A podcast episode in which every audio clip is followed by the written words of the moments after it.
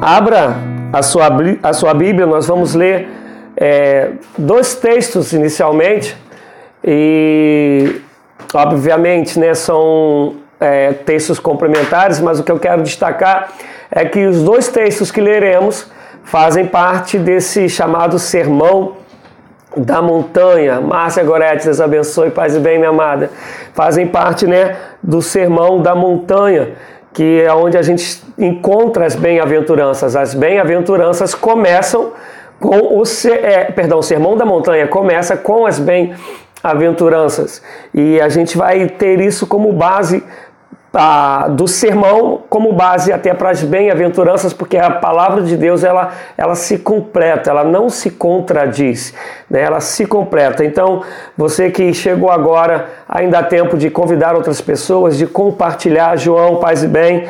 Então, vamos estar lendo aí Mateus 5, dois versículos o versículo 3 e o versículo 5, para quem está no YouTube, para quem está no Facebook, eu coloquei aí no, como se fosse um título, né? Vamos dizer assim, é, não no Facebook e na e no YouTube como se fosse um comentário. Então os versículos já estão aí. Então vamos ler aí. Mateus 5, versículo de número 3 e versículo 5. Bem-aventurados os humildes de espírito, outra tradução, pobres de espírito porque deles é o reino dos céus. Versículo 5. Bem-aventurados os mansos, porque herdarão a terra. Eu quero ainda te convidar agora para abrir Mateus 6, aquela passagem que nós tanto conhecemos, que é a passagem do Pai Nosso.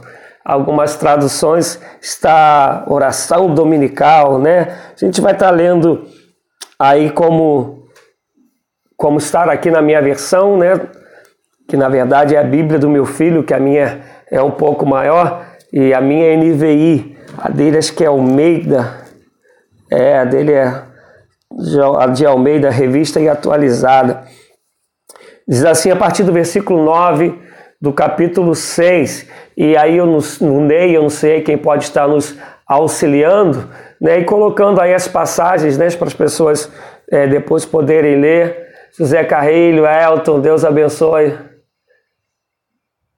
Tá bom, Elton, meu amigo, mas se tu não puderes assistir tudo agora, tu assiste depois que vai ficar aí no, no, no Facebook, no, no YouTube. Obrigado, Elton, Deus abençoe.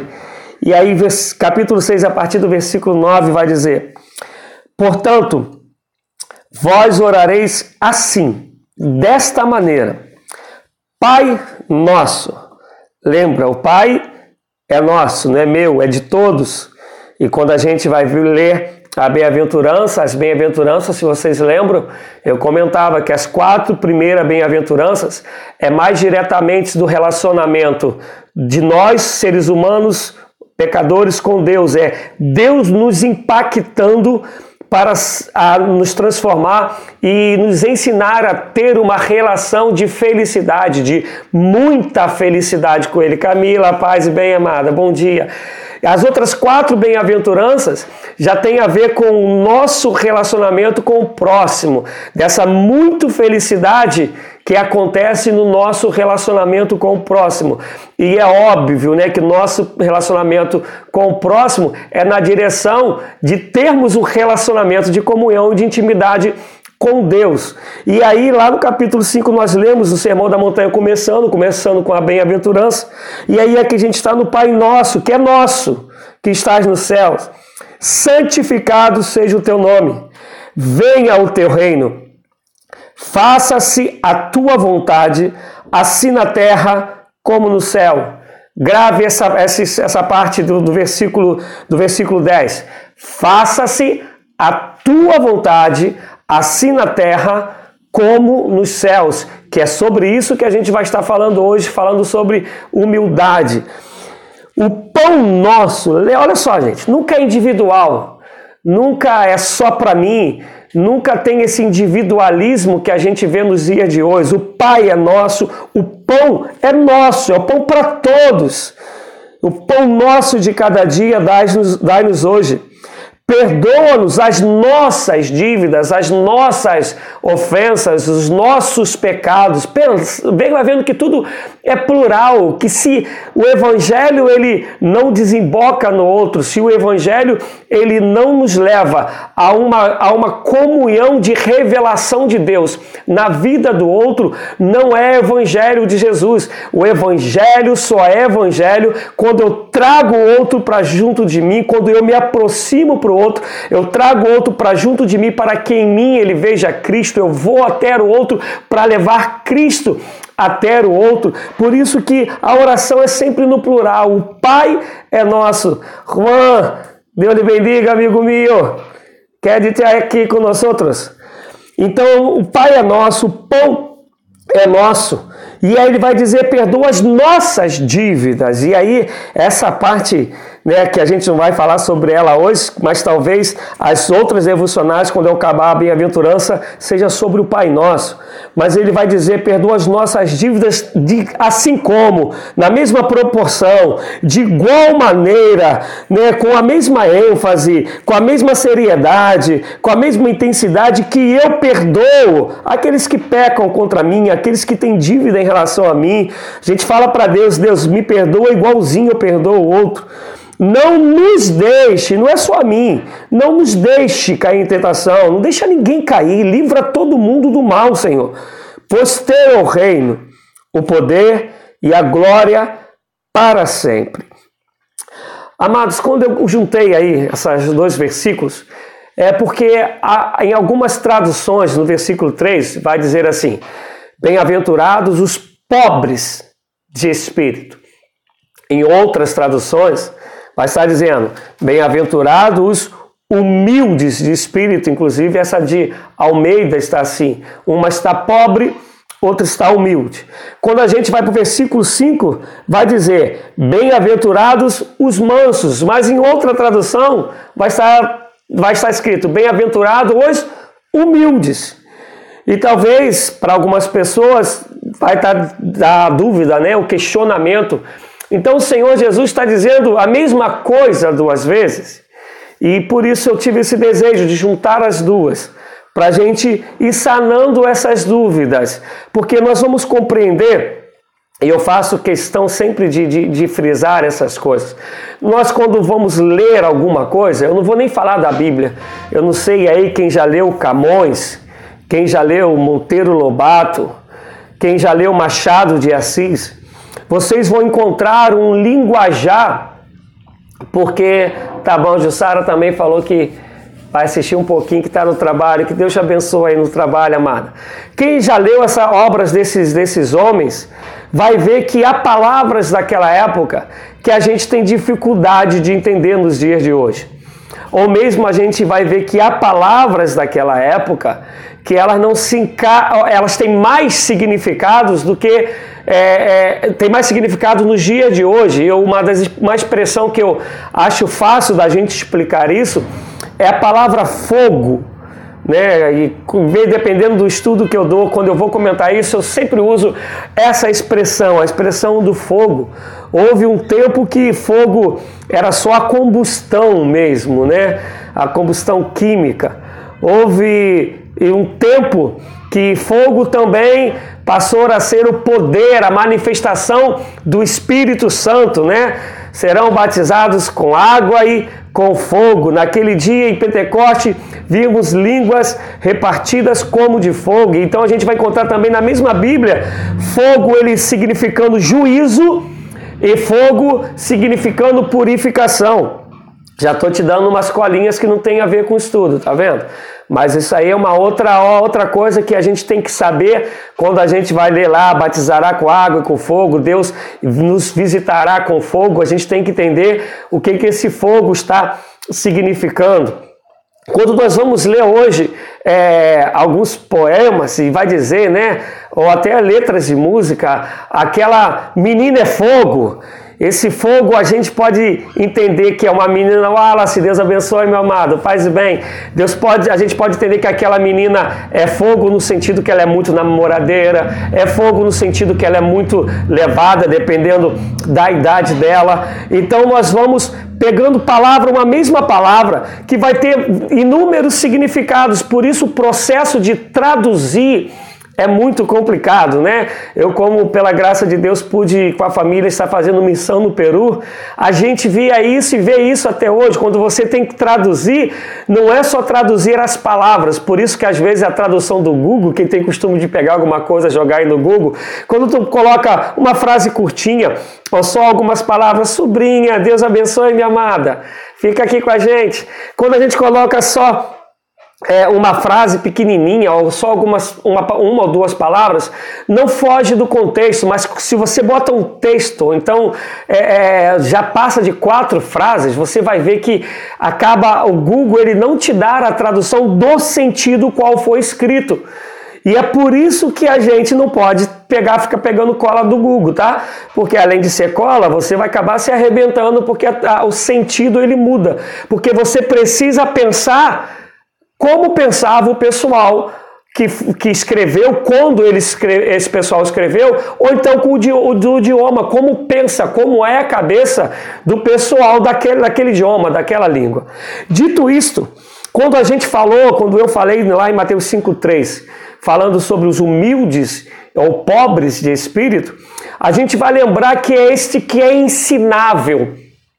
Esta pessoa que ela está sempre disposta a aprender de Deus, que ela se reconhece como alguém que foi criado por Deus e que, devido ao pecado, se desfigurou de Deus, deixou de ser a semelhança de Deus, essa essência de Deus se perdeu dentro de dessa pessoa, dentro de cada um de nós, e essa pessoa ela compreende que ela precisa ser ensinada por Deus, instruída por Deus, transformada por Deus. Por isso, bem-aventurados os pobres de espíritos, os humildes de espíritos, aqueles que rasgam o seu coração diante de Deus para falar: Senhor, me ensine, Senhor, me instrua, Senhor, coloque a sua porção de novo dentro de mim, coloque a sua essência de novo dentro de mim, me ensina a olhar para a vida com os seus olhos, da maneira que o Senhor olha, ensina-me a enxergar a misericórdia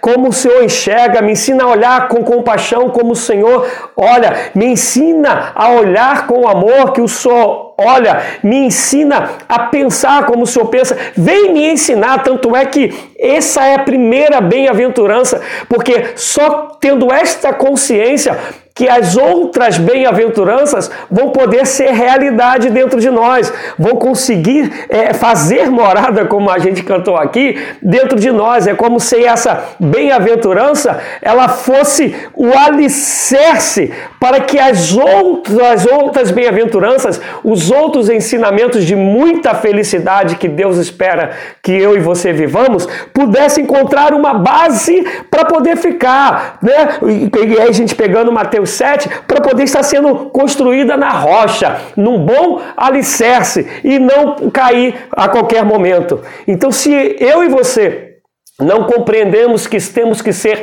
moldados por Deus, transformados por Deus, ensinados por Deus, se nós nos achamos os donos dos nossos próprios caminhos, se nós nos baseamos no nosso próprio intelecto, na nossa capacidade cognitiva, no nosso poder de. de é, de, de, de, influência na sociedade, de persuasão nas palavras, na oratória, a gente acaba sendo impedido. A gente, diante de Deus, a gente passa como orgulhoso, vaidoso, prepotente e a gente acaba de ser impedido de ser ensinado por Deus, de receber os ensinamentos do Senhor, de ser instruído pelo Senhor, a fim de que nós possamos, aos olhos de Deus, compreender o que é, que é ser muito feliz Bem-aventurados, quer dizer, muito felizes, os que são pobres, são humildes de espírito, são ensináveis por Deus. Inclusive, né, a raiz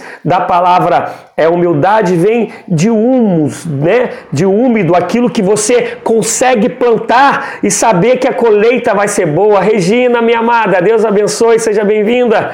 Aquilo que você sabe que aquele que conhece, né, dá um pouquinho da terra, da, do plantio, a, a terra ela tem que estar úmida, a terra ela tem que ter humus. E aí eu, como na minha época de, de infância, Passei muito tempo é, plantando lá no Lameirão, no sítio que meu tio, né, antigamente era sítio, hoje não é mais. Vocês pegam a terra onde ela tem muita minhoca, né? Ela, tem, ela fica úmida, né? Ela fica com bastante humus e tu sabes que tu pode plantar ali com segurança que ali ela vai vingar, né? Aquilo que você plantou vai ter raiz. Nelson, meu amigão, abraço, aquele café quando acabar a pandemia, hein? A gente vai sabe, a gente sabe que ali vai plantar. Então, a palavra humildade, ela vem disso. Ela aquilo que a gente sabe que Deus vai semear em nós e ele está encontrando uma boa terra a fim de que esse plantio de Deus em nossas vidas, ele tenha raízes profundas, firmes, onde o salmista vai dizer que é como águas plantada, é como a árvore plantada à beiras do ribeiro, que vão dar fruto em todo o seu tempo, né? E não, não é fácil de remover uma árvore plantada à beira do ribeiro, e é uma árvore que você sempre vai encontrar sombra, vai encontrar refrigério para, para a sua alma, você vai encontrar descanso, enfim, esse é o desejo de Deus quando Ele abre a bem-aventurança, fazer com que eu e você sejamos, sejamos pessoas ensináveis por Ele, instruídas por Ele, até porque uma das coisas que acontece lá no jardim do Éden é o homem se achar o dono das suas próprias vidas, se achar independente de Deus. Lembra? Deus fala para Adão e Eva: vocês podem comer de, de tudo, menos do fruto da árvore do bem e do mal. E aí vem a serpente e fala: aí, não é bem assim, não, hein? Se você comer desse negócio, você vai ser inteligente igual a Deus, você vai ter o conhecimento geral, você vai saber de tudo, nada mais. Ficará oculto a você, você vai ter a mesma sabedoria que Deus tem. E aí, pensando nisso, né, crendo nessa loucura, a gente conhece a história: Adão e Eva vão lá e come do fruto desobedecendo a Deus, querendo ser igual ou mais do que Deus, como é foi né, é Satanás que queria saber mais do que Deus, ser mais do que Deus.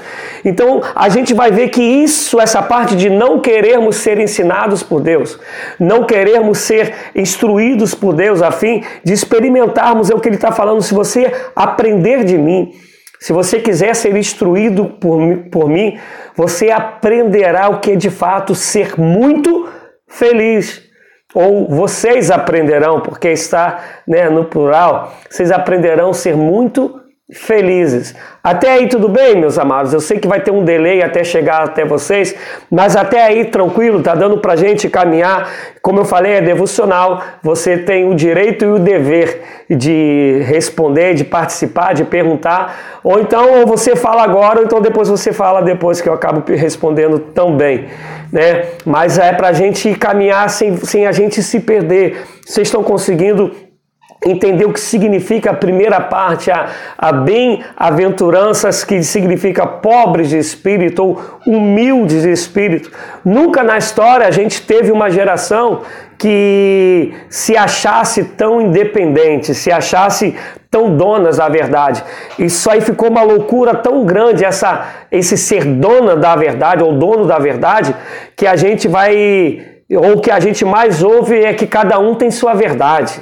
Não, a, a, verdade do outro, eu vejo verdade nele, né? A verdade disso, é tudo agora é verdade, como se tudo né, que é a cabeça é, do século 21, da pós-modernidade, onde tudo é relativo, nada mais é absoluto. Só é absoluto a confirmação deles que tudo é relativo. Não sei se você conseguiu me entender, né? Quando eu falo que tudo é relativo, eu estou afirmando algo que é absoluto. A minha afirmação de que tudo é relativo é um absoluto. Então a minha própria afirmação desmente aquilo que eu estou querendo passar quando eu digo que tudo é relativo. Mas relativiza-se relativiza tudo a fim de que a gente não aprenda dos absolutos de Deus. E aí você vai ver quantas pessoas hoje entristecidas em caminhos de depressão, de suicídio. É claro que há outros motivos, mas eu estou falando sobre isso, sobre querer andar sozinho sem aprender de Deus, sem ser instruído por Deus. Pessoas que confiam, como vai dizer Jeremias, na força dos seus próprios braços, vai dizer em Jeremias 17, pessoas que vão se afastando de Deus a ponto de achar que elas são autossuficientes, que os caminhos delas são os melhores caminhos, e aí Provérbios vai dizer que há caminhos que ao homem parecem serem bons, mas que seu final são caminhos de morte. E a gente vai ver como o mundo está. O mundo com falta de amor, o mundo com falta de respeito ao próximo, o mundo com falta de bondade, o mundo com falta de benignidade, uma sociedade é, corrompidas em praticamente todas as áreas. Ontem eu estava falando que parece que, estava falando com a minha esposa, né? Parece que o Rio de Janeiro foi mirado, virou alvo. Nós temos dois governadores, né, ex-governadores presos. Nós temos agora um que estão pedindo impeachment. Nós temos um ex-prefeito que, que está sendo também acusado. Quer dizer, parece que miraram para o Rio de Janeiro nesse sentido de da, da, da perda total de ser ensinado por Deus de ser querer ser instruído por Deus, de querer aprender com Deus o que, é, se, o que é de fato ser muito feliz. E aí acham que ser muito feliz tem a ver com posse, tem a ver com a minha total independência de Deus. Né? Eu não sei se vocês acompanham um pouco da Europa, mas a Europa ela que abraçou de maneira muito grande o secularismo, que secularismo é quando você acha que não precisa de Deus para nada e chega até, até negar a Deus, as pessoas, a gente vê que a Europa foi se distanciando tanto de Deus, tanto de Deus, principalmente por se pautar no seu conhecimento, no seu poder econômico, e hoje, né, a Europa toda, a gente não tem nem 2% e meio dos que creem em Jesus.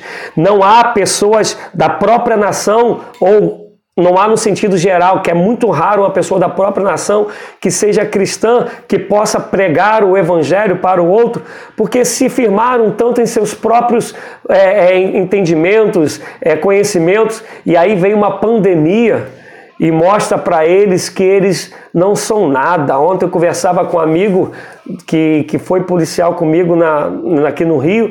Hoje ele mora em Madrid e ele estava ele tava falando o número de desempregados que hoje tem na Espanha, né? E, e lá tem muitos autônomos e como o povo hoje lá tá, tá, tá quase no desespero com muitos é, pedintes dentro do metrô e aí a gente vê um povo que vai confiando na força dos seus próprios braços, deixou de ser ensinável da parte de Deus, não querem aprender mais de Deus, querem caminhar como eles mesmos acham, e chega uma hora que eles são obrigados a reconhecer que se Deus não agir com misericórdia, se Deus não nos livrar, se Deus não nos capacitar, se Deus não prover, vai se cumprir o que está no Salmo 127 né? É inútil é para aqueles que acordam de manhã e vão trabalhar, se eles não confiarem no Senhor, se o Senhor não vigiar a cidade, em vão vigia a sentinela. É só o Senhor. Deixa eu ver o que Ederson escreveu aqui. Pastor, eu queria que o senhor falasse um pouco sobre a, a doutrina da pobreza voluntária. A exegese católica, a partir de Clementinas, propagou esse tipo de doutrina. Eu posso falar isso em outro momento, Edson, senão a gente acaba é, saindo né, é, do tema, mas quando a gente vai falar sobre é, pobreza, é o que a gente está falando, é não saber interpretar é, o texto, porque a gente vai encontrar na Bíblia Eclesiastes falando que a riqueza é dom de Deus, a gente vai ver que é, o que a Bíblia vai dizer é para a gente não ser a, amante do dinheiro. 1 é, Timóteo 6,10: o amor ao dinheiro é a raiz de todos os males a gente vai ver é, a Bíblia dizendo que aquele que semeou, é, que colheu muito, semeou e colheu muito, que ele compartilhe com os outros, né? Que ele é, é, tenha, ele tendo muito, ele saiba se compadecer, ele saiba dividir, né? Não tem a ver que ele não pode ter muito, não tem a ver com o fato de que ele não pode ser rico. Agora, o que tem a ver é que ele seja humilde o suficiente, seja compassivo o suficiente, e aí na bem-aventurança vai estar bem-aventurados misericordiosos, que ele se entenda que ele tendo, ele se de fato Cristo está nele, se ele é muito feliz por Cristo viver nele, ele vai socorrer o necessitado, como esse exemplo de pandemia que nós estamos vivendo agora, onde muitas igrejas é, a arrecadação caiu, porque muita gente perdeu emprego, porque não tem aquele momento da oferta que a gente tem na igreja, é esse momento de que a gente precisa estar correndo atrás de mantimentos para poder fazer cesta básica para abençoar outras vidas. Esse é o momento principalmente daquele que tem condições e se ele é rico mais ainda, se ele tem uma condição boa de vida, abençoar, né? Aí lá na igreja eu vou estar ofertando para que vocês possam socorrer as vidas, eu vou estar trazendo alimento para que vocês possam fazer as cestas básicas. Se tem alguém da família, mais ainda que a Bíblia fala que tem que começar pelos de casa e pelos da fé. Então você vai socorrer porque você tem condições de fazê-lo porque Deus te abençoou nesta área. E mais isso aí é um tema que a gente pode tratar com mais detalhes ou melhor detalhes num outro momento, pode ser até um tema aí para uma devocional, mas senão a gente vai sair é, é, desse tema, porque pobre de espírito aqui que eu estou falando, é de humildade, é de humus, daquele que tem um coração onde Deus pode plantar o ensinamento, onde Deus pode plantar as suas instruções, onde Deus pode plantar a sua palavra, que é verdade, que é escudo, que é bloqueio, que o salmista vai dizer é, lâmpada para os meus pés, luz para os meus caminhos. E então, enfim, esse, esse é o primeiro versículo. O segundo versículo, que é o versículo 5, que vai dizer né, sobre os mansos ou os humildes, você já vê que já muda, ó, manso e humilde, aqui já vai ter um outro significado. E eu quero pegar de uma descoberta que houve em 1947 com os livros, eu comentei sobre eles, que é chamado é, os livros, os papiros de Qumran.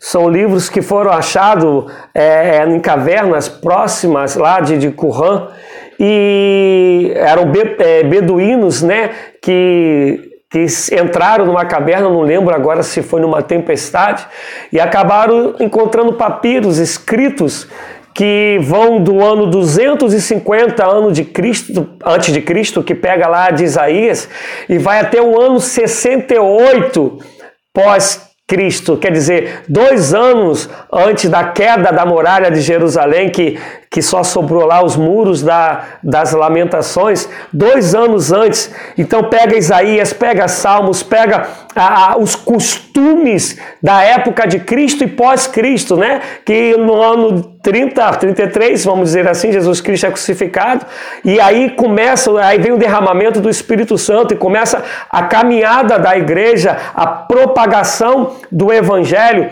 e aí esses, esses escritos pegam como se tornou o costume desse povo que, que é a igreja do Senhor, desse povo que creu em Jesus Cristo, desse povo chamado cristão. E, e esses escritos nos ajudam a compreender também as próprias escrituras, porque eram pessoas que a época de Cristo, antes de Cristo, época de Cristo e pós-Cristo, começaram a viver como Jesus havia ensinado, começaram a viver como Jesus havia instruído. Então a descoberta de Qumran nos trouxe luz para muitos escritos bíblicos, inclusive para o entendimento do que Jesus quis dizer. E aí, quando a gente vai ler o que eles encontraram na quarta caverna e tem alguns salmos e salmos de ações de graça. Esses salmos de ações de graças têm alguns escritos em hebraico e tem alguns como se fosse, vamos botar assim, contextualizado. Paz, reverenda Márcia, Deus abençoe, amada. É, alguns escritos em hebraico, outros já escritos em grego, com uma visão contextualizada. Eles vão explicar, porque eles vão usar as mesmas palavras nos salmos de gratidão, as mesmas palavras que se encontram também aqui nas bem-aventuranças, quer dizer, o mesmo escrito, a mesma palavra, para trazer esse mesmo significado, para que a gente compreenda o que, a, o que a, Jesus quer dizer. A primeira humildade, ou pobre de espírito, né, humilde de espírito, é esse que é ensinável, esse que é humus, que a terra é boa, é fértil para o plantio de Deus, para a essência de Deus, para a instrução de Deus, para sermos muito felizes, reaprendendo ou aprendendo aquilo que Jesus Cristo um dia projetou para nós, para aprendermos a sermos muito felizes nessa vida, numa vida de comunhão com Ele. A quinta bem-aventurança, agora uma, um, parênteses aqui, lembram que eu falei? As quatro primeiras primeiras é esse relacionamento direto com Deus e o homem, o homem com Deus, esse impacto com Deus. Então ele começa a primeira bem-aventurança falando sobre humildes. Tá bom, minha amada? Beijão, Sara. Aí a gente vai falar sobre, ele começa falando sobre humildes. A da quinta à oitava bem-aventuranças, bem-aventurança já tem a ver com o nosso relacionamento direto com o próximo. É óbvio que tudo é a partir de Deus, tendo Deus como base, como essência. Mas as quatro têm essa intenção direta da gente com Deus e as outras quatro tem a nosso, o nosso relacionamento direto com o nosso próximo. Então, quando ele começa a primeira, que tem a ver com, diretamente com o relacionamento com ele, ele começa com humildes. Uma das traduções válidas é humilde. Quando ele vai começar a primeira, que tem a ver com o próximo, ele começa de novo com humilde, porque a quinta a, bem-aventurança, ela se torna a primeira das últimas quatro, correto? Então ele vai falar: bem-aventurados os humildes. E aí vai dizer: Bem-aventurados os humildes ou os mansos, porque herdarão a terra. Herdarão a terra. Bem-aventurados os humildes, porque já é caminhada por esse relacionamento com o próximo.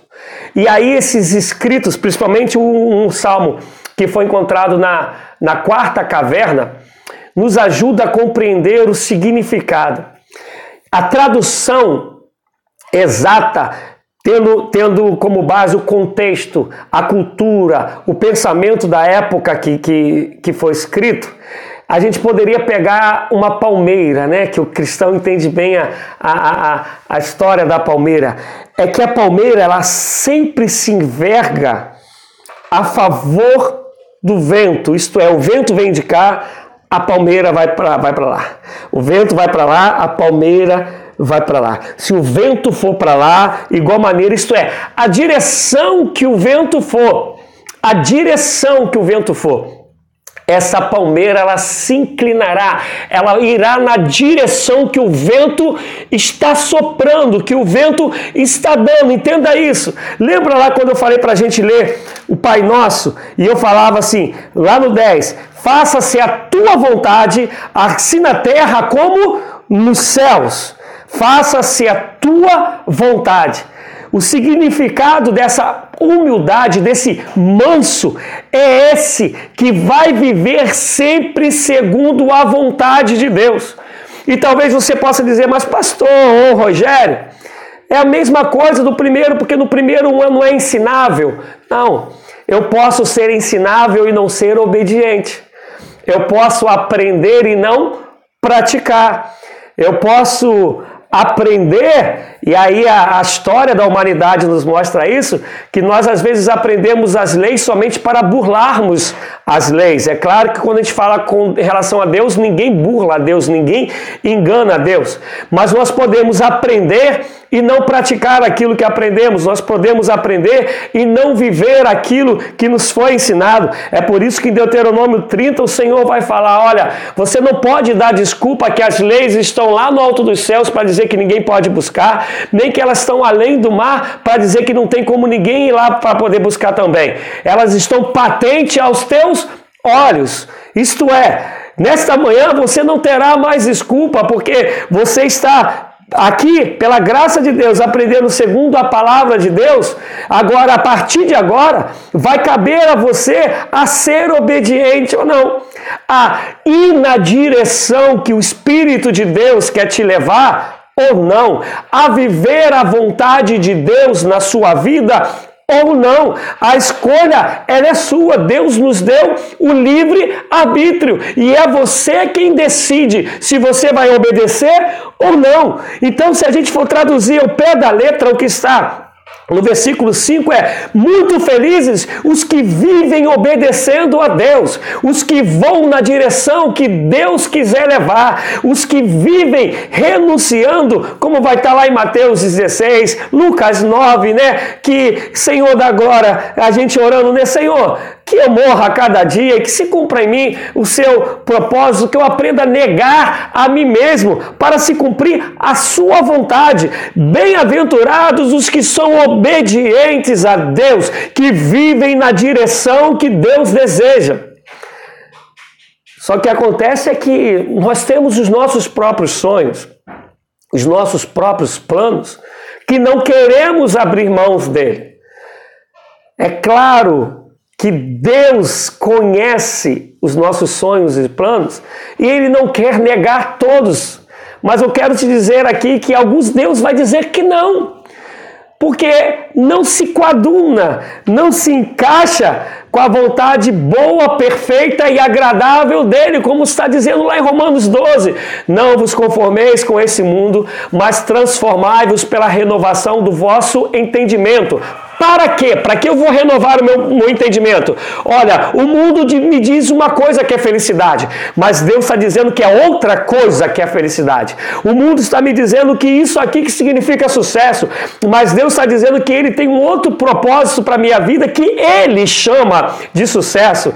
O mundo diz que eu preciso disso para ser reconhecido, e Deus está dizendo: não busque honra dos homens, mas busque a honra do Pai que está nos céus. O mundo está dizendo que eu só vou ter valor se eu conquistar tal coisas. E mas o Senhor Jesus está dizendo: olha, o que eu mais quero é que você acumule tesouro nos céus, onde o ladrão não rouba, onde a traça não corrói, porque onde estiver o seu tesouro, aí estará o seu coração, pegando o gancho da pergunta do Ederson, o mundo está dizendo que eu tenho que ser totalmente pobre, não ter nada de, de riqueza, de dinheiro é, para que de fato eu seja um cristão, mas o Senhor Jesus me diz que há um desejo, um propósito dele, como ele fez com o dono da Colgate, de ser rico, para que eu possa socorrer aos missionários, para que eu possa abrir igrejas, para que eu possa é, é, socorrer o necessitado,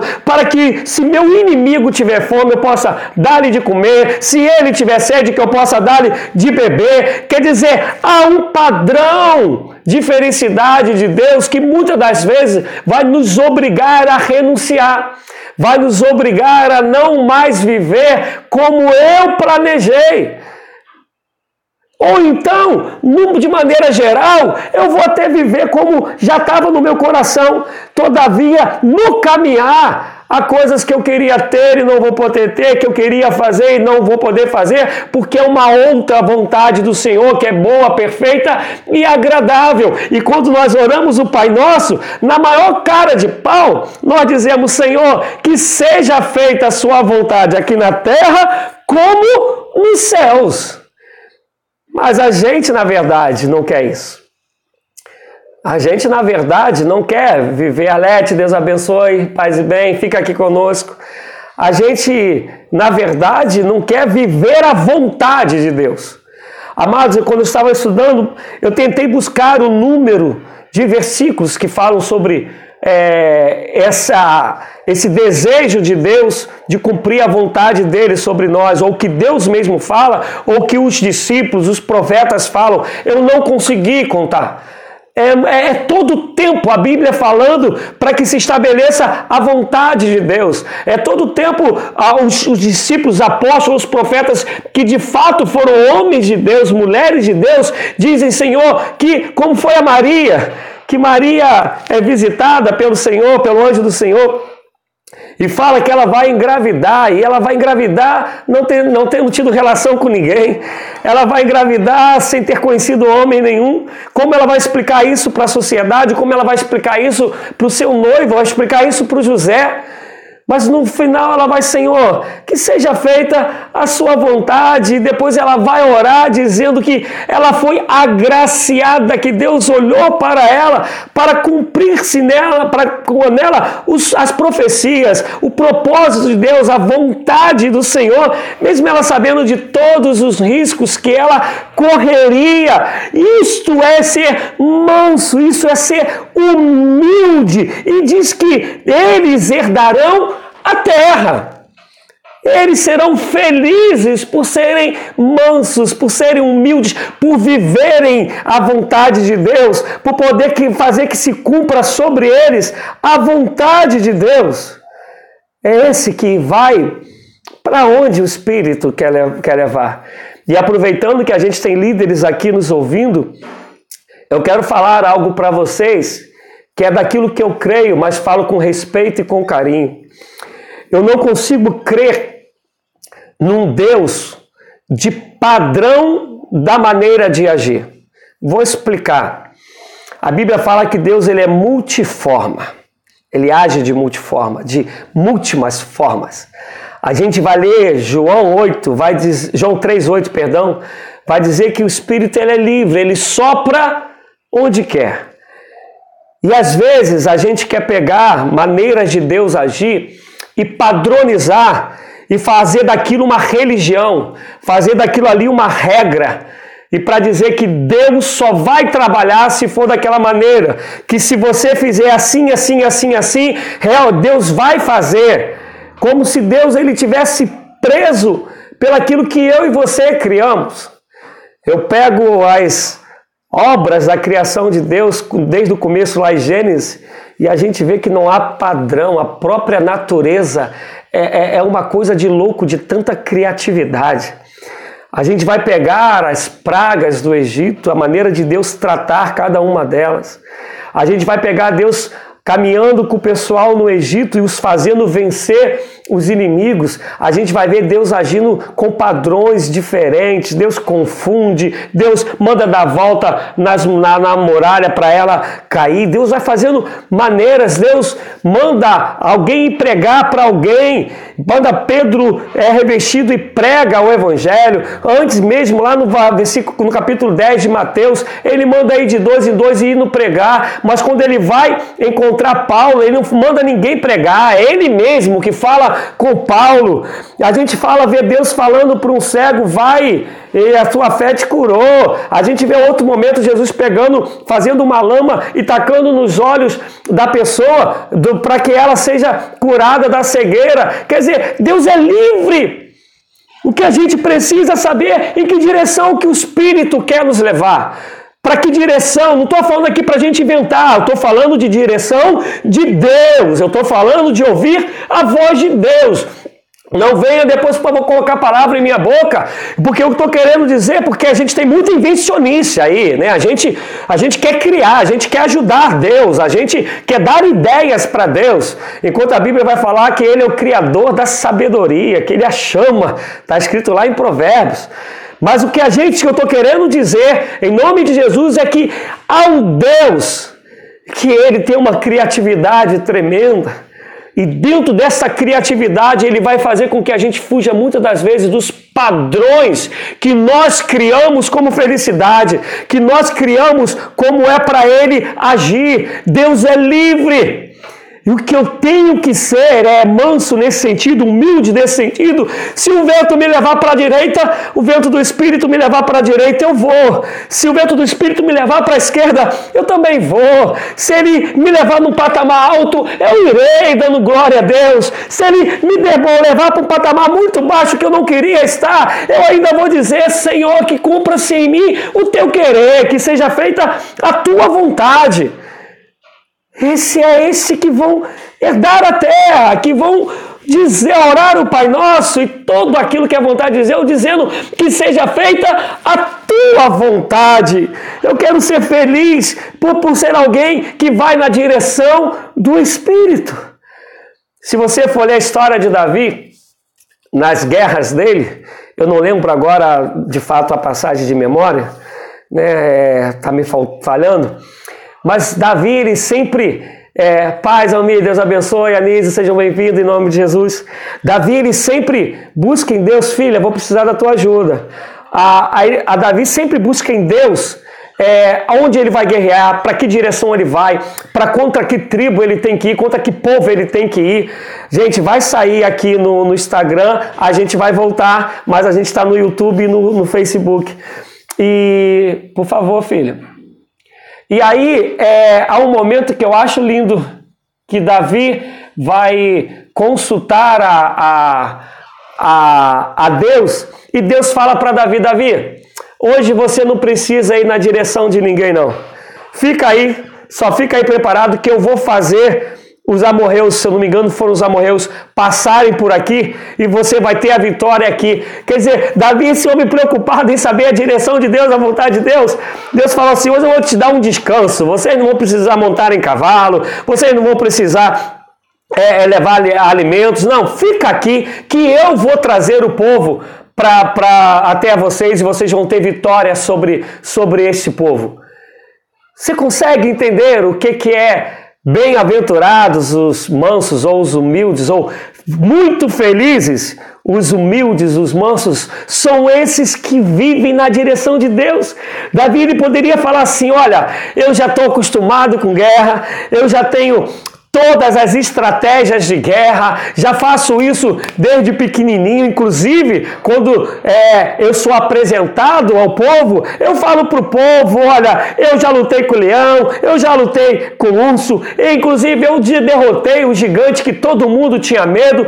Davi poderia pegar essa, essa bandeira e levantar: olha, eu sei tudo sobre guerra. Mas não, a Bíblia me ensina que Davi, mesmo experimentado em todas as batalhas, sempre ele buscava Deus qual é a sua direção.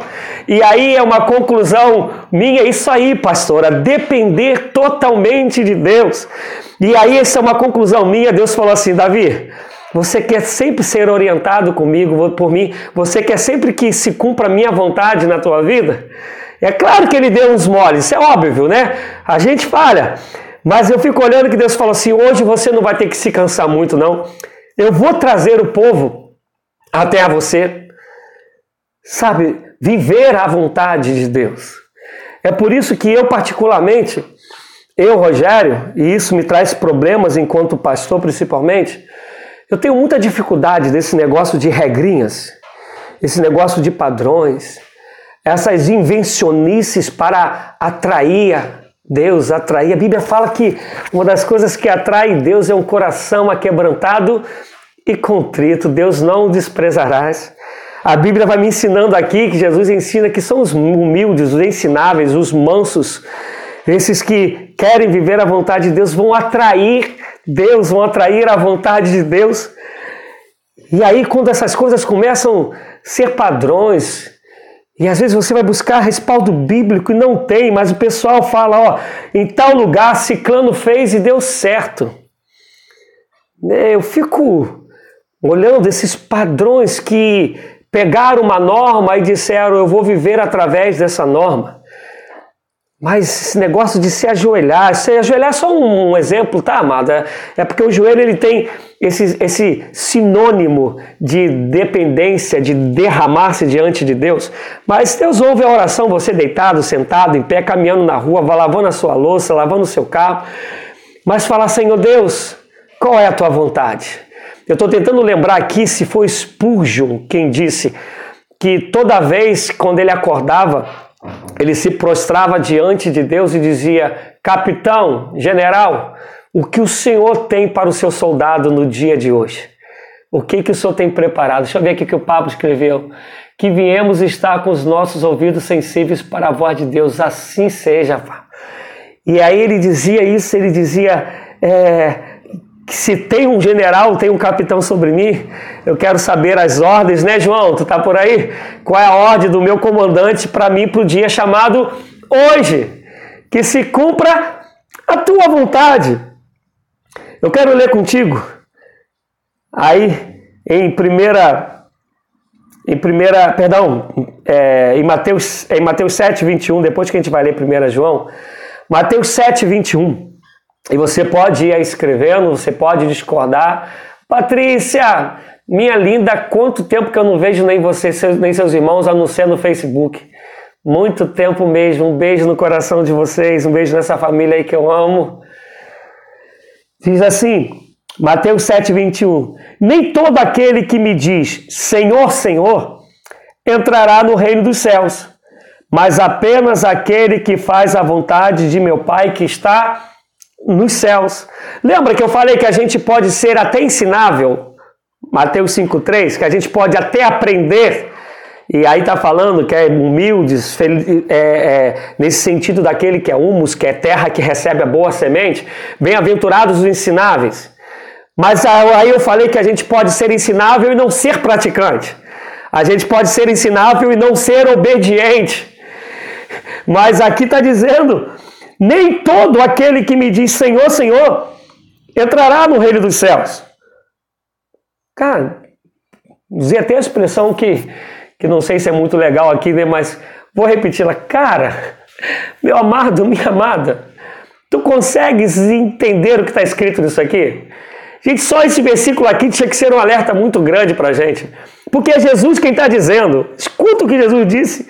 Nem todo aquele que me diz Senhor, Senhor, entrará no reino dos céus. Está Jesus dizendo. O que tem de gente aí que diz Senhor, Senhor e não quer fazer a vontade de Deus nunca. Pelo contrário, diz para Deus: Deus, eu determino que o Senhor faça a minha vontade. Senhor, que o Senhor cumpra o meu querer. Se o Senhor é Deus mesmo, se o Senhor me ama mesmo, o Senhor vai fazer o que eu quero, o que eu entendo que é felicidade. Então eu determino, olha, Senhor, para poder ficar legal na fita, vou fazer aí um dia de jejum, e eu jejuando, Senhor tem que me responder. Estou mentindo? Ou isso não acontece? Diz assim: mas apenas aquele que faz a vontade de meu Pai que está nos céus. Mas apenas, apenas, mas somente, exclusivamente, na peneira são esses que vão realmente entrar no reino dos céus. São esses. Vamos mais ainda. Eu quero que te convidar, o que é um coração ensinável ensinável, como está lá no, no 3, mas que, olhando para si mesmo e sabendo quem é, deseja fazer a vontade de Deus. Abra aí no Salmo 143, 10, que eu vou lendo aqui o que a Patrícia escreveu. E aí, como eu já passei dos 15 anos, tem que chegar um pouco mais perto. Estou morando em Saquarema, pastor. Eu, eu tenho visto teu irmão, tenho visto o Mi colocar que está que tá lá. Às vezes eu vi o Wagner. Estou morando em Saquarema, tenho acompanhado, estou maravilhada. Estava afastada, não está mais não. Estava afastado, pode estar ainda afastada da congregação, mas agora tu está junto do Pai em nome de Jesus Cristo. Amém, Patrícia? Eu creio nisso, senão tu não estaria aí esses dias aí com a gente. Eu creio nisso. E aí, olha o que está dizendo. Salmo 143, esse que aprendeu humus, é manso, é, é humilde, perdão, aprendeu terra boa para o plantio, recebeu a palavra de Deus, olhou para si mesmo, aí digamos que ele se deparou com o versículo 5 de Mateus, e falou: Meu Deus, eu tenho que mudar. E aí, olha o que diz o salmista no Salmo 143, versículo 10: Ensina-me a fazer a tua vontade, pois tu és o meu Deus. Que o teu bondoso espírito me conduza por terreno plano clamor da alma do salmista: Senhor, olho para mim, olho para a tua vontade e vejo que há uma guerra dentro de mim, mas eu quero me render a ti e dizer a ti, Senhor, ensina-me a fazer a tua vontade, ensina-me a viver o teu propósito e não o meu.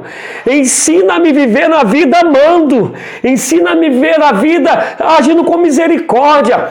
Ensina-me a viver a vida com, com compaixão. Ensina-me a viver a vida perdoando. Ensina-me a viver a vida e indo até contra a lógica. Porque às vezes a lógica do Senhor não é minha, mas eu quero viver a tua vontade. Ensina-me.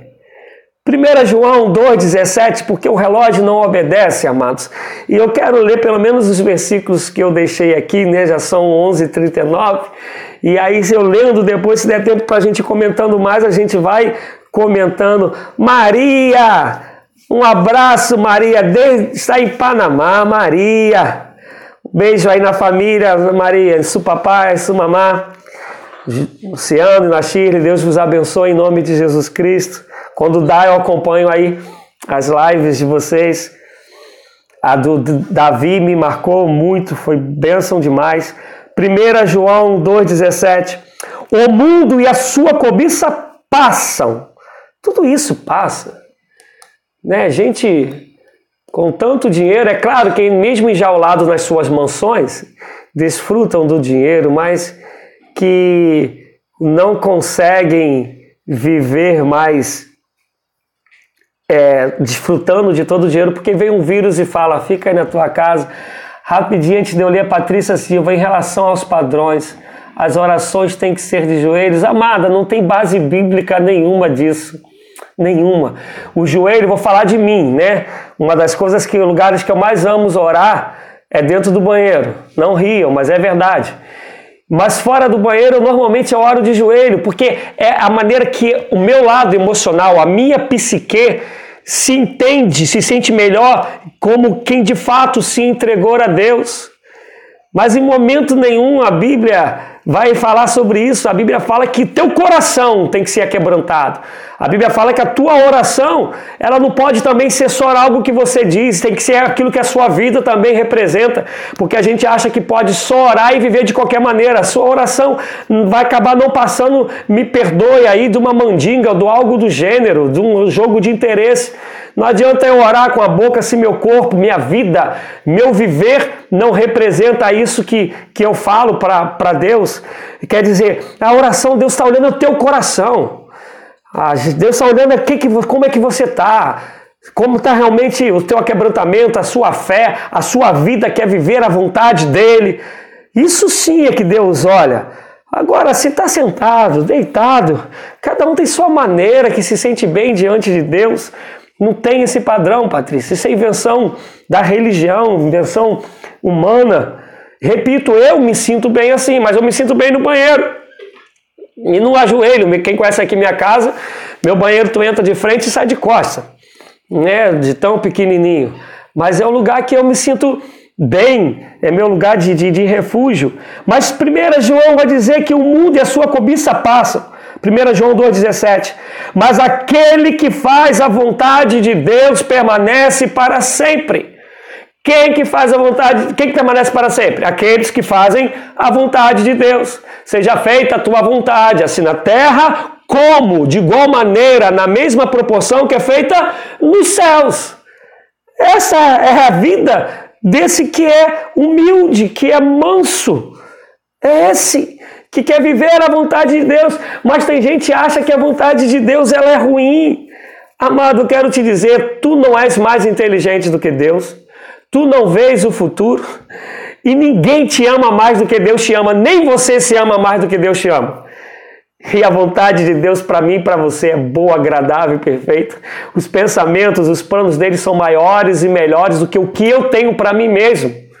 E graças a Deus por isso, que Ele me dá livramento que eu nem sei que me deu, porque eu resolvi fazer a vontade dele. E aí eu nem sei o que aconteceu, mas Ele me livrou. Às vezes foi uma topada que me impediu de chegar onde eu queria ir. E foi livramento de Deus, eu jamais vou saber disso, mas eu confio que a vontade dele é plena, é boa, é agradável, é perfeita, porque Salmo 139 diz que antes de nós termos formas no ventre da nossa, da nossa mãe, Deus ele traçou os nossos planos. Mas Eclesiastes vai dizer que o homem buscou os seus próprios caminhos, é o que a gente tem vivido. E não tem nada a ver, Deus não vai te fazer infeliz, Deus quer te fazer feliz, quer me fazer feliz. Por isso que bem-aventurados, muito felizes, os que vivem a vontade de Deus, os que são guiados por Deus. Ele não vai pedir, aí pegando a Patrícia, eu que a gente está perto da praia, não vai pedir da gente ir lá dar um tibum, subir numa prancha e surfar, jogar uma peladinha. Mas se por acaso ele disser também acabou, não, não quero mais, não tem problema, ele vai me fazer muito feliz se eu aprender a viver nele, se eu aprender a viver de fé nele. Eu quero ler mais. Abra aí, Romanos 8, 27 e 28, a gente conhece muito. E eu poderia citá-lo aí de, pela graça de Deus de memória, mas eu quero ler como está na NVI, porque eu, eu sei da, de, de, memória da Almeida, da tradução do Almeida, que a NVI ela é mais recente. Mas eu quero ler na tradução da NVI. Como eu não sei ainda de memória, eu vou ler Romanos 8, 27 e 28. E aquele que sonda os corações conhece a intenção do Espírito, porque o Espírito intercede pelos santos de acordo com a vontade de Deus. Sabemos que Deus age em todas as coisas para o bem daqueles que o amam, dos que foram chamados de acordo com o seu propósito. Olha só, há um espírito que está orando e dizendo: Eu quero o Pai, Pai, eu quero que cumpra nele a sua vontade. Eu estou levando, Pai, diante de ti os desejos, as aflições, as angústias do coração dele. E assim sendo, encaixando o que ele deseja com aquilo que o Senhor deseja, o que o Senhor deseja, sendo possível que se encaixe com o que ele deseja, mas que o Senhor seja soberano, eu sei que todas as coisas cooperarão para o bem dele, para o bem dela porque o Senhor os ama. E aí vai ser feita a vontade do Senhor. Amém, amados? Eu estou dando uma corridinha porque eu quero ler os versículos. E aí eu estou sentindo falta do Ney, até da minha esposa colocando os versículos aí. Né? Nenhum deles foram anotados. Então, só depois o, o pessoal aí que, que vê, que quiser assistir aí de novo, quem chegou depois. Lucas 22, 41 e 42. Lucas 22, 41 e 42. Ele se afastou deles a uma pequena distância, ajoelhou-se e começou a orar: Pai, se queres, afasta de mim este cálice. Contudo, não seja feita a minha vontade, mas a tua. Quem conhece essa história? Jesus Cristo em iminência de ser traído e ser crucificado, de ser maltratado por mim e por você, ele vai ao Pai sabendo de todo o sofrimento que passaria, sabendo de todas as angústias que já estavam dentro dele. Ele diz: Pai, se possível for, passa-se, passa de mim esse cálice, passa. De longe, pega de primeira e chuta para longe mas que seja feita a tua vontade. Vou dar uma corridinha, tá? Mas você pode escrevendo aí que eu vou lendo. 1 de João 5, 14 e 15. 1 de João, capítulo 5, versos 14 e 15. Esta é a confiança que temos ao nos aproximarmos de Deus. Se pedirmos alguma coisa de acordo com a vontade de Deus, ele nos ouvirá. Crente, com todo amor e carinho. Escuta o que está escrito. Esse negócio de determinar, esse negócio de que Deus tem que fazer o que eu quero, não sei de onde os crentes tiraram esse trem. Não sei. Olha o que Jesus está dizendo. Perdão, o que João está dizendo. Esta é a confiança que temos, que temos. Quem temos quem? Nós cristãos. Ao nos aproximarmos de Deus, eu me aproximei dele. Eu me aproximo com uma confiança que Deus é galardoador daqueles que o buscam. Quando eu me aproximo dele, eu tenho tal confiança. Qual é a confiança? Se pedirmos alguma coisa de acordo com a vontade de Deus, ele nos ouvirá. E se sabemos que ele nos ouve em tudo que pedimos, sabemos que temos o que dele pedimos. O que que pedimos? Aquilo que é da vontade dele. Se as coisas se encaixam, Deus vai nos dar. Eu vou dar um exemplo. Eu tenho um filho de 11 anos. Ele pode fazer o desenho mais bonito, a ação dele mais bonita que ele imaginar, ou que eu pensar, ter a atitude assim mais gloriosa. Mas se ele chegar para mim e falar, pai, me dar uma arma de fogo, não adianta. Mais glorioso que ele tenha feito, mais que, algo que tenha me comovido ao extremo, é algo que eu nunca vou dar a ele. Por quê? Porque eu sou ruim mesmo ele tendo feito algo que eu acho lindo, algo que me aquebrantou, que me fez chorar. Não, eu vou falar, não, filho, eu não te dou porque eu te amo. É por amor. Só tem mais dois versículos separados para a gente poder ler. É Efésios 1, 9 e 10. Efésios 1, 9 e 10 e nos revelou o ministério de, da sua vontade, de acordo com o bom propósito que ele estabeleceu em Cristo, isto é, de fazer convergir em Cristo todas as coisas, celestiais ou terrenas, na dispensação da plenitude dos tempos. O que, que ele está falando?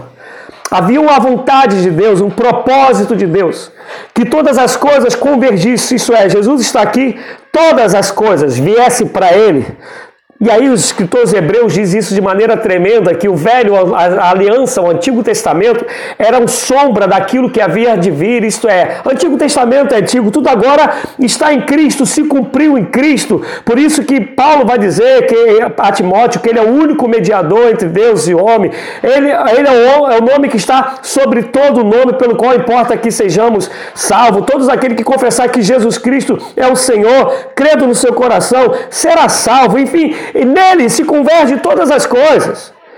É nele. Não é no Papa, não é no bispo, não é no pastor, não é no evangelista, não é no padre, é, não é na sua própria capacidade. É, é, valeu, Ney. Entendi. Não é, não é em nada em nenhuma outra coisa. Não é nas sete semanas. Não é na, na campanha tal. Não, é em Cristo Jesus, nele se converge todas as coisas, porque isso foi a vontade do Pai. Foi a vontade de Deus que Jesus Cristo vindo, ele seria o centro de todas as coisas. Por meio dele, todas as coisas seriam feitas. Através dele, as nossas orações chegarão ao Pai. É, é tudo nele. Por quê? Porque essa é a vontade do Pai. E me perdoe, vocês que creem diferente de mim. Bendições, Mary, Deus lhe bendiga. É, paz e bem. Isto é, respeitando a fé que vocês têm, né? A fé que tu tens, tem em ti mesmo, né? Tem conforme as tuas próprias forças. Mas tem gente que confia no óleo. Tem gente que confia numa carteira de trabalho. Tem gente que que confia em tantas loucuras aí que até me agora eu não consigo que eu vou correndo delas. Né? Mas tem gente que, que inventa tanta coisa para que a vontade de Deus se estabeleça, para que a glória de Deus se manifeste. Mas a vontade do Pai é que Jesus Cristo seja o centro, nele se convergiu todas as coisas, se convergiu, se centralizou, se resumiu, criou-se uma sinopse, é nele, é nele, é em Jesus porque essa foi a vontade do Pai. E a gente está aqui falando que muito felizes são aqueles, aqueles, aquelas que cumprem a vontade do Pai, que vivem na direção que o Espírito Santo está soprando. E eu quero terminar porque o, são inúmeras as passagens que vão falar sobre a vontade do Pai, são inúmeras. Salmo 40, Salmo 40, versículo 8. Salmo 40, versículo 8. Salmo 40, versículo 8. Tenho grande alegria em fazer a tua vontade, ó meu Deus. A tua lei está no fundo do meu coração. Eu quis terminar com esse versículo, né? Tem que perdoar não, Ney, tá na benção.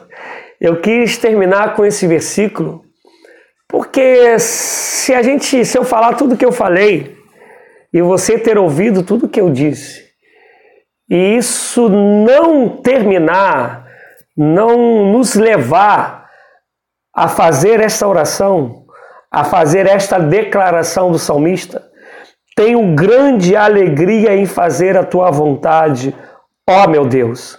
A tua lei, lembra lá do versículo 3? A tua lei está no fundo do meu coração. Agora eu quero viver essa alegria, bem-aventurados, muito felizes, de fazer a tua vontade, de cumprir os seus propósitos, de ir na direção que teu espírito está me levando, de fazer com que os meus sonhos sejam a realização dos seus sonhos, fazer com que os meus planos estejam debaixo dos seus planos, que os meus propósitos me deixam submetidos aos seus propósitos. Agora pensa comigo. Tu crês mesmo se todos nós buscássemos fazer a vontade de Deus, viver a vontade de Deus com alegria, com felicidade, e vai dizer que esses herdarão a terra? Tu achas que o mundo estaria como está? Tu achas que as igrejas, e a igreja falando enquanto, enquanto comunidade, porque a igreja somos eu e você, né? nós somos templo do Espírito Santo, mas igreja enquanto comunidade, nessa conotação de reunião, de metodista de tal lugar, de batista de tal lugar, de presbiteriana de tal lugar, de assembleia de tal lugar, se nós de fato vivêssemos buscando fazer a vontade de Deus, tu achas que o mundo estaria como está? Que as igrejas estariam como está? Amados, olha para dentro da membresia das igrejas. Olha até para a liderança, o corpo de líderes das igrejas.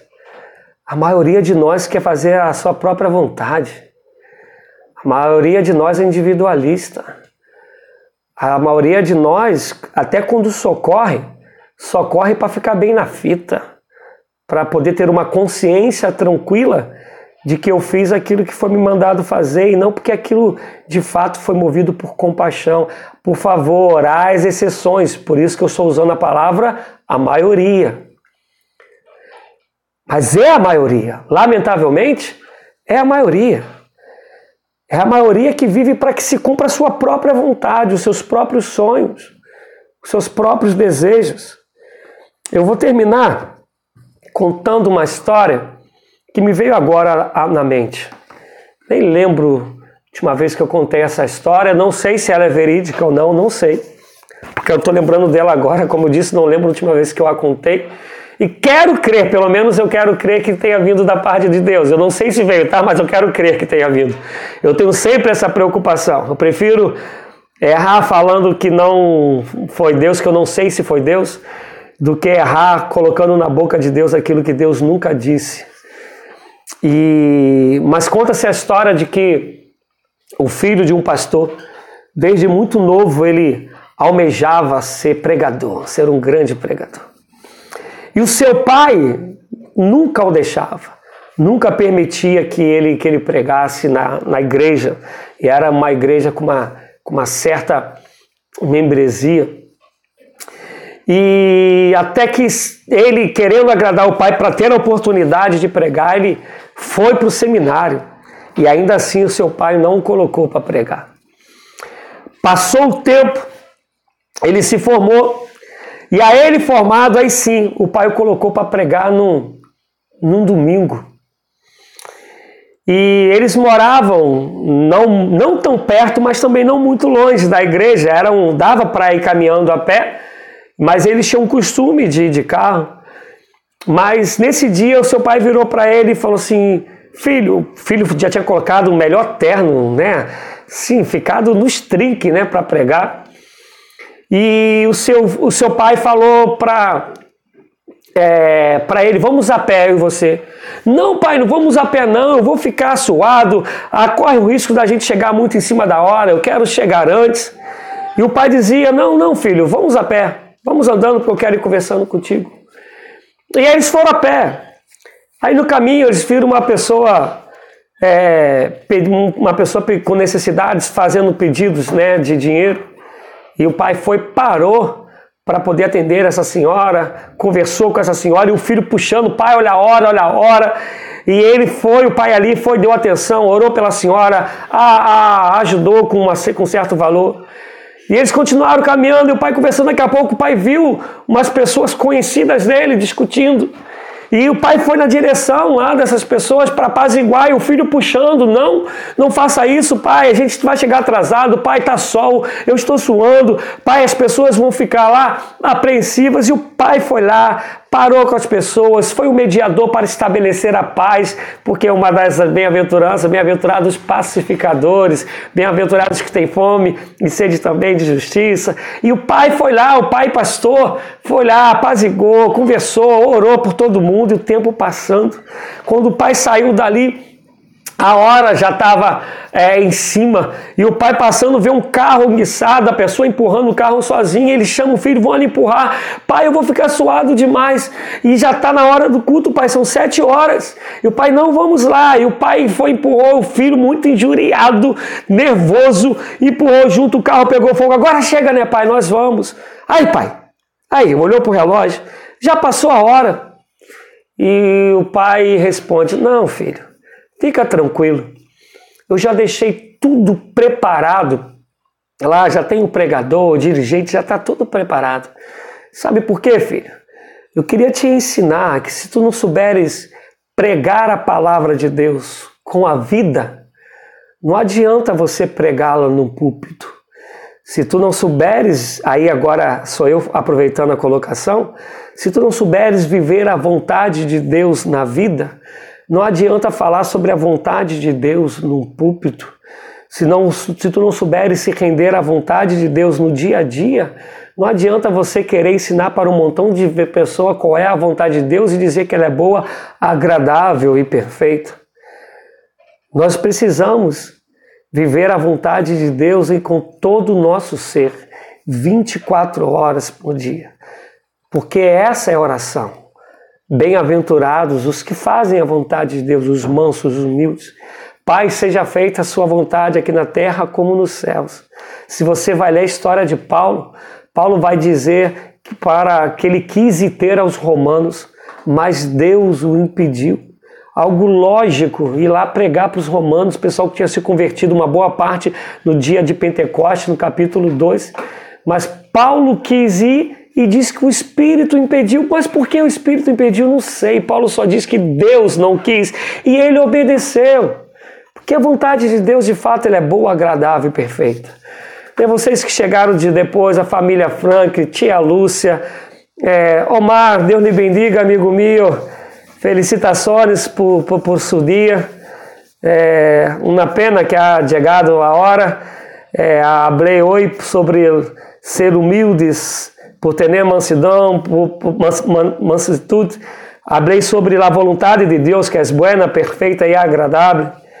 É, mansidumbre. Então, se, se tu desejas, está em Facebook, está em YouTube e Instagram também, mensagem. Um abraço, bendições a essa família. É, temos que terminar em este momento. É, temos que terminar agora né, meio-dia e dois, passei dois minutos aí do meu horário, mas eu desejo muito que essa palavra tenha chegado em teu coração. Eu desejo muito que você que chegou depois possa buscar aí no YouTube, no Facebook É, peço, né, uma vez mais, é, se inscreva aí no meu canal, por favor, né, a, compartilhe os estudos, as mensagens. Ah, tem aí um sininho também, que tem um negócio aí que, do nome que eu nunca gravo, ative o sininho, que toda vez que tiver, eu acabar aqui, eu ainda vou fazer um, uma reflexão aí de uns 5, 6 minutos e que Deus possa te abençoar. Que nós possamos ser não somente ensináveis, mas que sejamos obedientes para fazer a vontade do Senhor. Que sejamos tanto uma como outra, até porque a uma é consequência da outra. Que Deus te abençoe. Vamos orar em nome de Jesus. Senhor, eu quero te louvar, quero te agradecer por esta oportunidade, eu quero te render graças por esse dia. Meu Senhor, há sempre um desejo no meu coração que mais pessoas sejam alcançadas, porque na minha loucura eu creio que eu tenho ensinado e pregado a tua palavra. E por isso meu desejo sempre é alcançar mais gente, mas eu quero me alegrar porque há vidas, como aqui foi dito, que têm sido transformadas, têm sido impactadas pela tua palavra, pelo teu espírito, que eu possa sempre me render diante de ti e saber a direção que o Senhor quer me levar, para que eu possa ser um canal de bênção, para que eu possa ser um instrumento que edifique vidas. Em nome de Jesus, alcance cada coração que tem nos ouvido hoje, que nos ouvirá em um outro dia, para que, Senhor da vida, haja transformação transformação em cada ser, transformação em cada coração. Eu quero, Senhor Deus, que a tua palavra penetre, que leve cura, cura espiritual, mental, física, cura das emoções, que leve libertação, que leve alegria, que se nos sintamos de fato invadidos com a tua felicidade por vivermos o teu propósito. Que a graça do nosso Senhor e Salvador Jesus Cristo, que o amor de Deus Pai Todo-Poderoso, que as consolações do Espírito Santo sejam abundantes sobre você, sobre a igreja do Senhor espalhada sobre a terra e sobre todos aqueles que viverão sendo ensinados por Deus e praticantes dos ensinos de Deus. Em nome de Jesus Cristo. Amém. Que Deus te abençoe. Até quinta-feira. Quinta-feira, amados. Quinta-feira, 10 e meia, teremos de novo a devocional. E eu quero aproveitar e fazer um convite amanhã às nove lá, quatro e meia da tarde, quatro e meia da tarde eu vou ter uma, uma entrevista com o bispo da, do, da Espanha, né? Vai ser uma entrevista, eu vou estar fazendo é, perguntas e ele respondendo às quatro e meia da tarde aqui do, do, do Brasil, né? Eu tenho que fazer a conta que lá vão ser nove e meia. E vai ser pelo Zoom, mas vai ser transmitido pelo Facebook. E a gente vai estar falando sobre missões, sobre a realidade é, da, da Europa, da Espanha. Então, assim, eu peço que tu estejas conosco, que tu também divulgue. Eu estou esperando a minha amada filha fazer o post que estou pedindo aí um tempinho, sabe? Mas vai sair, né, filha? Ela me olhou com a cara de muita alegria porque eu falei isso, né?